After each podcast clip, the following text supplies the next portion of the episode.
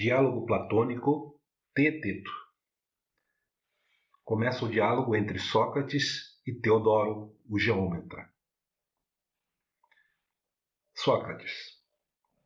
Se eu me interessasse, Teodoro, particularmente pelas coisas de Cirene, não deixaria de interrogar-me sobre seus homens e o que acontece por lá, como, por exemplo, se entre os jovens há quem se dedique ao estudo da geometria ou a outros ramos do saber. Porém, como me preocupo menos com eles do que com os de casa, tenho muito mais curiosidade de saber quais dos nossos adolescentes revelam maior probabilidade de distinguir-se. É do que sempre procuro informar-me, com um maior empenho, e para isso interrogo as pessoas cuja companhia eles frequentam. Ora, és tu quem reúne à tua volta o maior número de rapazes, e com razão, não só pelo merecimento próprio, como pela atração da geometria. Por isso, caso tenhas encontrado algum jovem digno de menção, com muito prazer ouvirei o que disseres. Efetivamente, Sócrates, vale tanto a pena eu falar como ouvires a respeito de um adolescente que descobri entre vossos concidadãos. Se se tratasse de um belo rapaz, Teria medo de manifestar-me, para não pensarem que eu o fazia como apaixonado.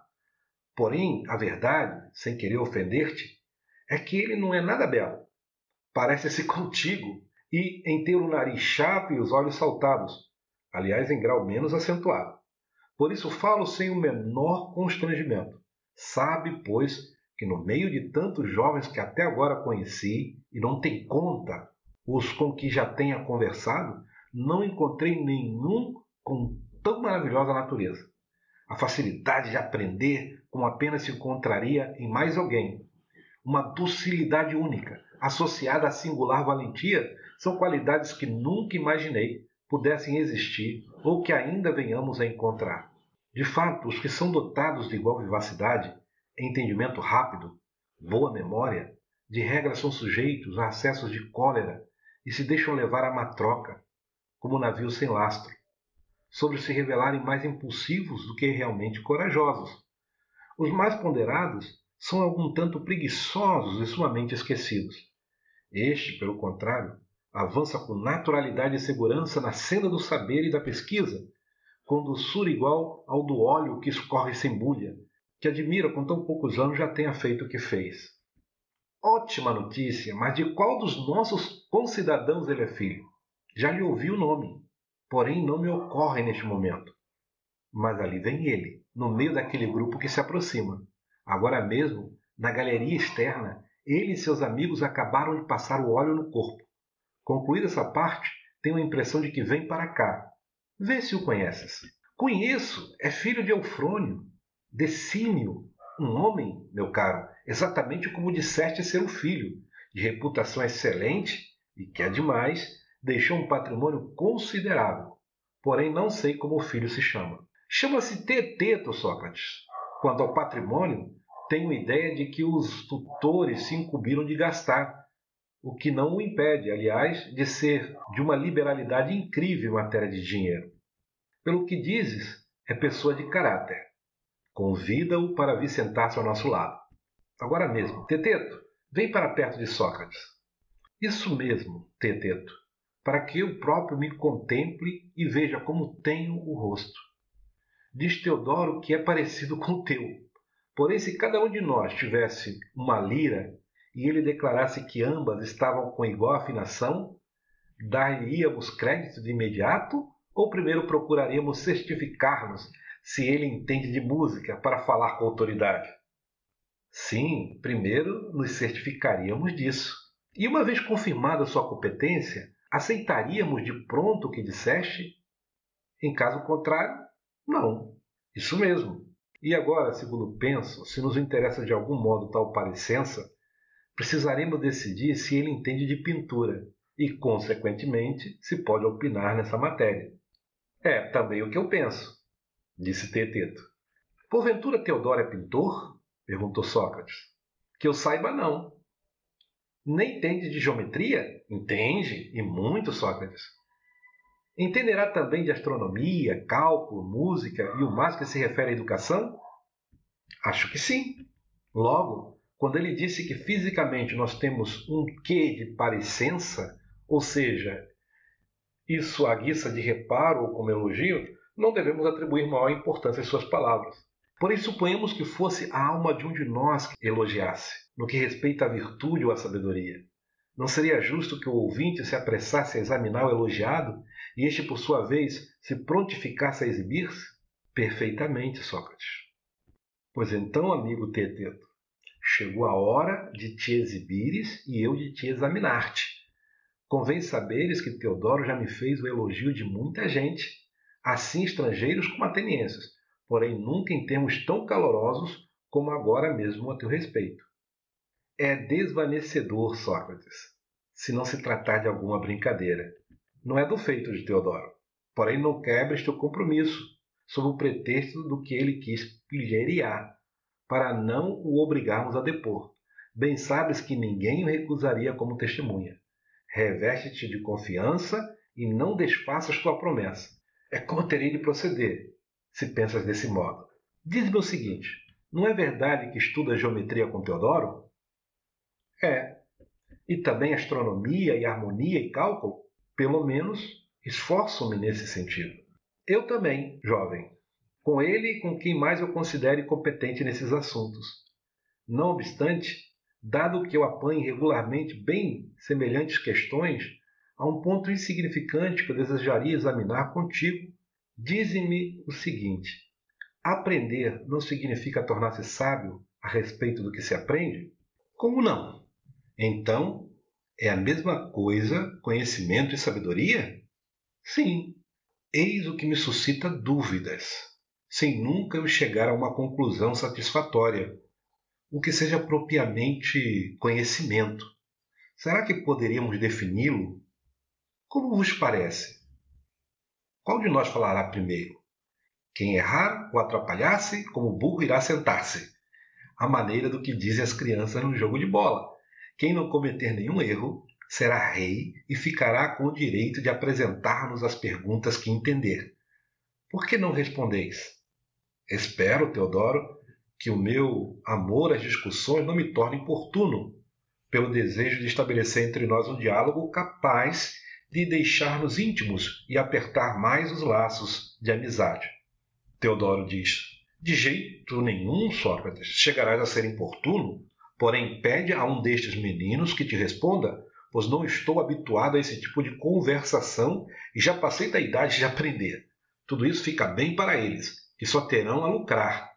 Quando se é moço, tudo é fácil. Porém, uma vez que já começaste, não largues teteto, interroga-o Ouviste, Teteto, o que disse Teodoro? Creio que não pensas em desobedecer-lhe, além de não ficar bem a um jovem em assuntos dessa natureza não acatar as, pres as prescrições de um sábio. Cria coragem, pois, e responde a minha pergunta. No teu modo de pensar, que é conhecimento? Terei de obedecer, Sócrates, uma vez que o ordenais. De qualquer forma, se eu cometer algum erro, vós ambos me corrigireis perfeitamente no que for possível. Então, ao meu parecer, tudo o que se aprende com Teodoro é conhecimento. Geometria e as disciplinas que enumeraste há pouco, como também a arte dos sapateiros e as dos demais artesãos, todas elas e cada uma em particular, nada mais são do que conhecimento. És muito generoso, amigo, e extremamente liberal pedem-te um e dás um bando, em vez de alguns simples, tamanha variedade? Que queres dizer com isso? Talvez nada, porém vou explicar-te o que penso. Quando te referes à arte do sapateiro, tens em mira apenas o conhecimento de confeccionar sapatos, não é verdade? Exato. E a marcenaria? Será outra coisa além do conhecimento da fabricação de móveis de madeira? Não.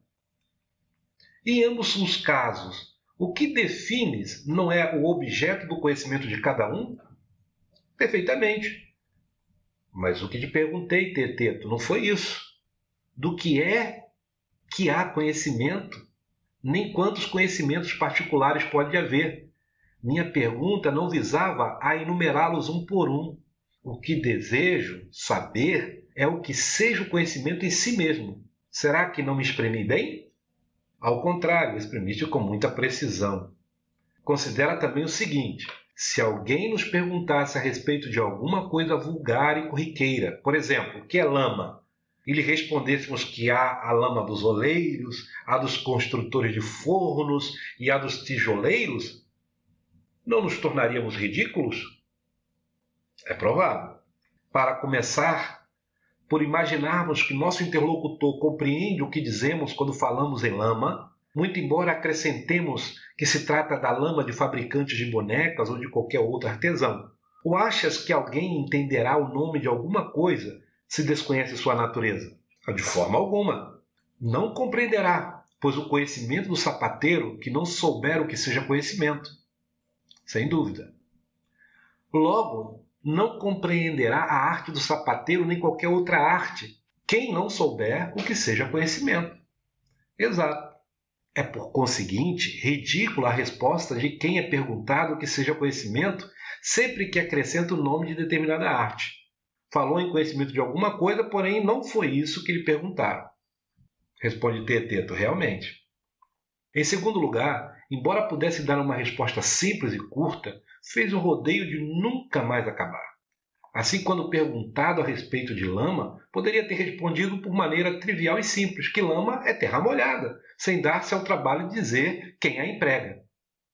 Agora, Sócrates ficou muito fácil a questão. Quer parecer-me que é igualzinha à que nos ocorreu recentemente, numa discussão entre mim e este teu homônimo. Qual foi a questão, Teteto? A respeito de algumas potências. Teodoro, aqui presente, mostrou que a de três pés e a de cinco, como comprimento, não são comensuráveis com a de um pé. E assim foi estudando uma após a outra até a de 17 pés. Não sei por que parou aí.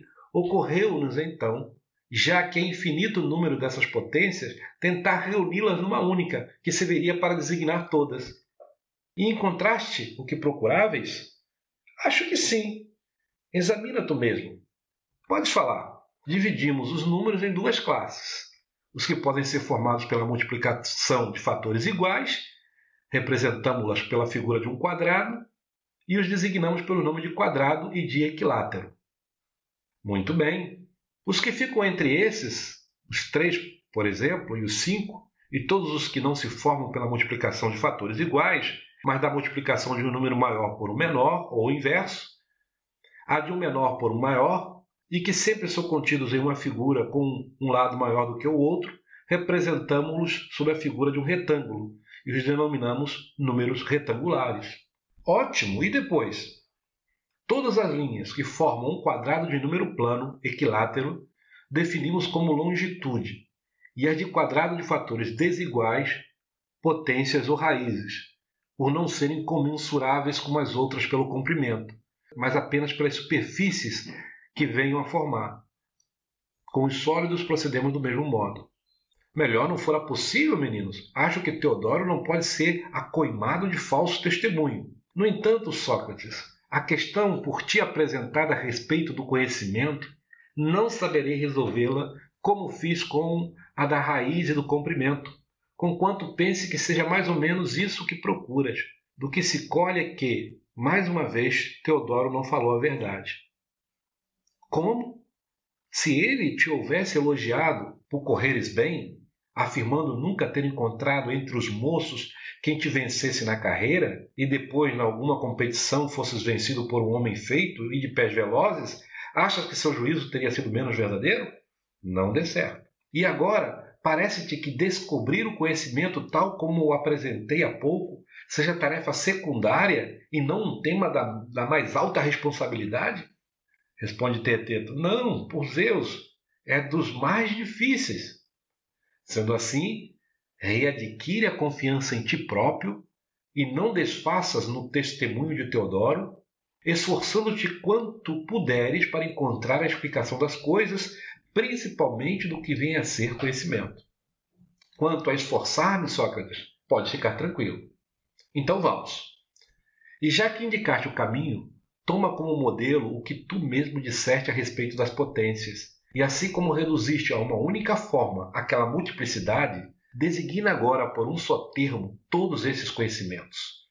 Teteto, convém saber, Sócrates, que já por várias vezes procurei resolver essa questão, por ter ouvido falar no que costumas perguntar sobre isso. Porém, não posso convencer-me de que cheguei a uma conclusão satisfatória, como nunca ouvi de ninguém uma explicação como desejas. Apesar de tudo, não consigo afastar da ideia essa questão. São dores de parto, meu caro Tieteto. Não estás vazio. Algo em tua alma deseja vir à luz. Isso não sei, Sócrates. Só disse o que sinto. E nunca ouviste falar, meu gracejador, que eu sou filho de uma parteira famosa e importante? Fanerete? Sim, já ouvi. Então já te contaram também que eu exerço essa mesma arte? Isso nunca, pois fica sabendo que é verdade. Porém, não me traias. Ninguém sabe que eu conheço semelhante arte. E por não o saberem, em suas referências à minha pessoa, não aludem a esse ponto. Dizem apenas que eu sou o homem mais esquisito do mundo e que lanço confusão no espírito dos outros. A esse respeito já ouviste dizeres, dizerem alguma coisa. Ouvi. Queres que te aponte a razão disso? Por que não? Basta refletires no que se passa com as parteiras, para apanhares facilmente o que desejo assinalar.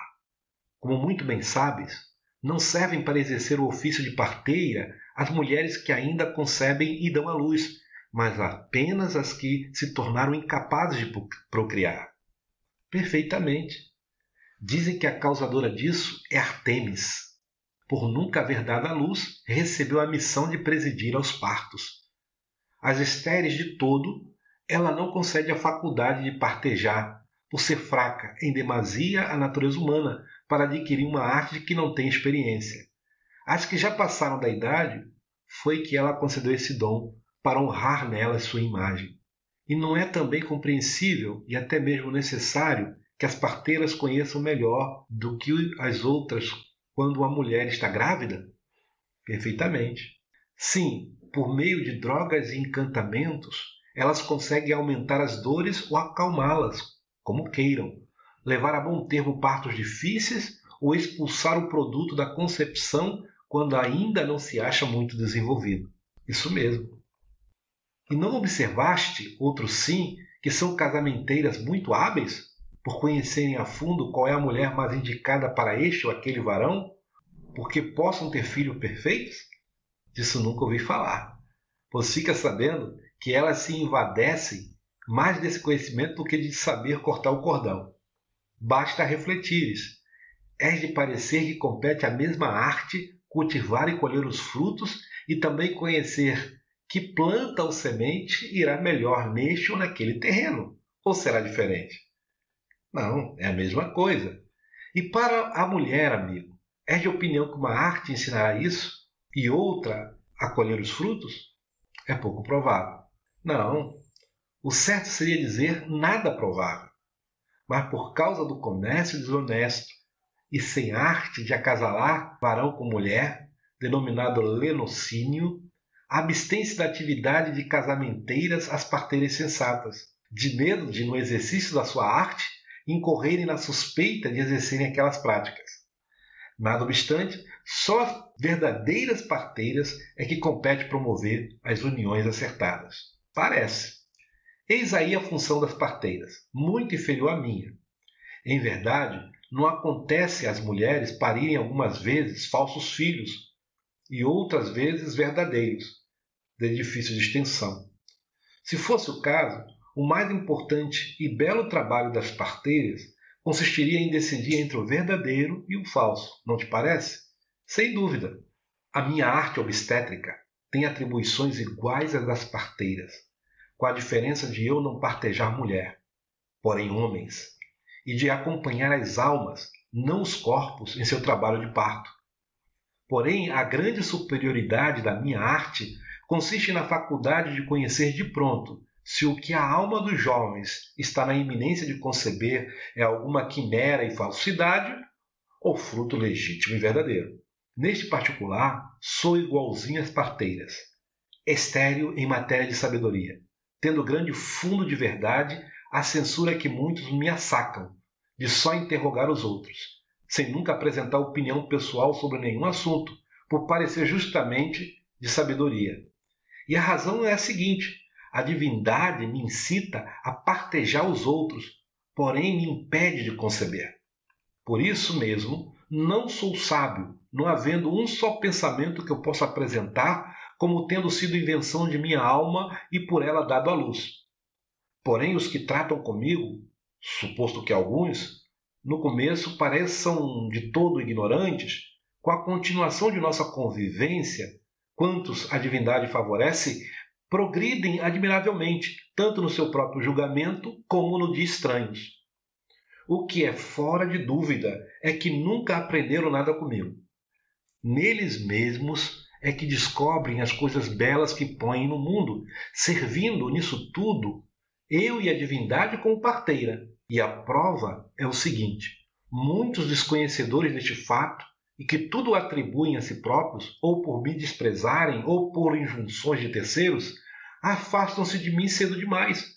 O resultado é alguns expelirem antes do tempo, em virtude das más companhias ou germes por mim semeados, e estragarem outros por falta de alimentação adequada, ou que eu ajudar a pôr no mundo por darem mais importância aos produtos falsos e enganosos do que aos verdadeiros, como o que acabam por parecerem ignorantes aos seus próprios olhos e aos estranhos. Foi o que aconteceu com Aristides, filho de Licímaco, e a outros mais, quando volto a implorar instantemente minha companhia, com demonstrações de arrependimento, em alguns casos, meu demônio familiar me proíbe reatar relações, noutros o permite, voltando estes então a progredir como antes. Neste ponto, os que convivem comigo se parecem com as parturientes, sofrem dores lancinantes e andam dia e noite desorientados, num trabalho muito mais penoso do que o delas. Essas dores é que minha arte sabe despertar ou acalmar. É o que se dá com todos. Todavia, Teteto, os que não me parecem fecundos, quando eu chego à conclusão de que não necessitam de mim, com a maior boa vontade, assumo o papel de casamenteiro. E, graças a Deus, sempre os tenho aproximado de quem lhes possa ser de mais utilidade. Muitos desses já encaminhei para pródigo e outros mais para varões sábios e inspirados.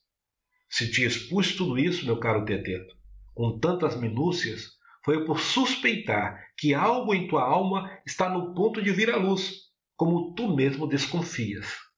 Entrega-te, pois, a mim, como filho de uma parteira que também é parteiro, e quando eu te formular alguma questão, procura responder a ela do melhor modo possível sobre um exame de alguma coisa que disseres. Depois de eu verificar que não se trata de um produto legítimo, mas de algum fantasma sem consistência, que logo arrancarei e jogarei fora, não te aborreças, como fazem as mulheres com seu primeiro filho. Alguns, meu caro, a tal extremo se zangaram comigo que chegaram a morder-me por os haver livrado de algum outro pensamento extravagante não compreendiam que eu só fazia aquilo por bondade. Então, longe de admitir que de jeito nenhum os deuses podem querer mal aos homens e que eu, do meu lado, nada faço por malquerença, pois não me é permitido, em absoluto, pactuar com a mentira, nem ocultar a verdade. Volta, pois, para o começo, Teteto, e procura explicar o que é conhecimento. Não me diga que não podes. Querendo Deus e dando-te coragem, poderás.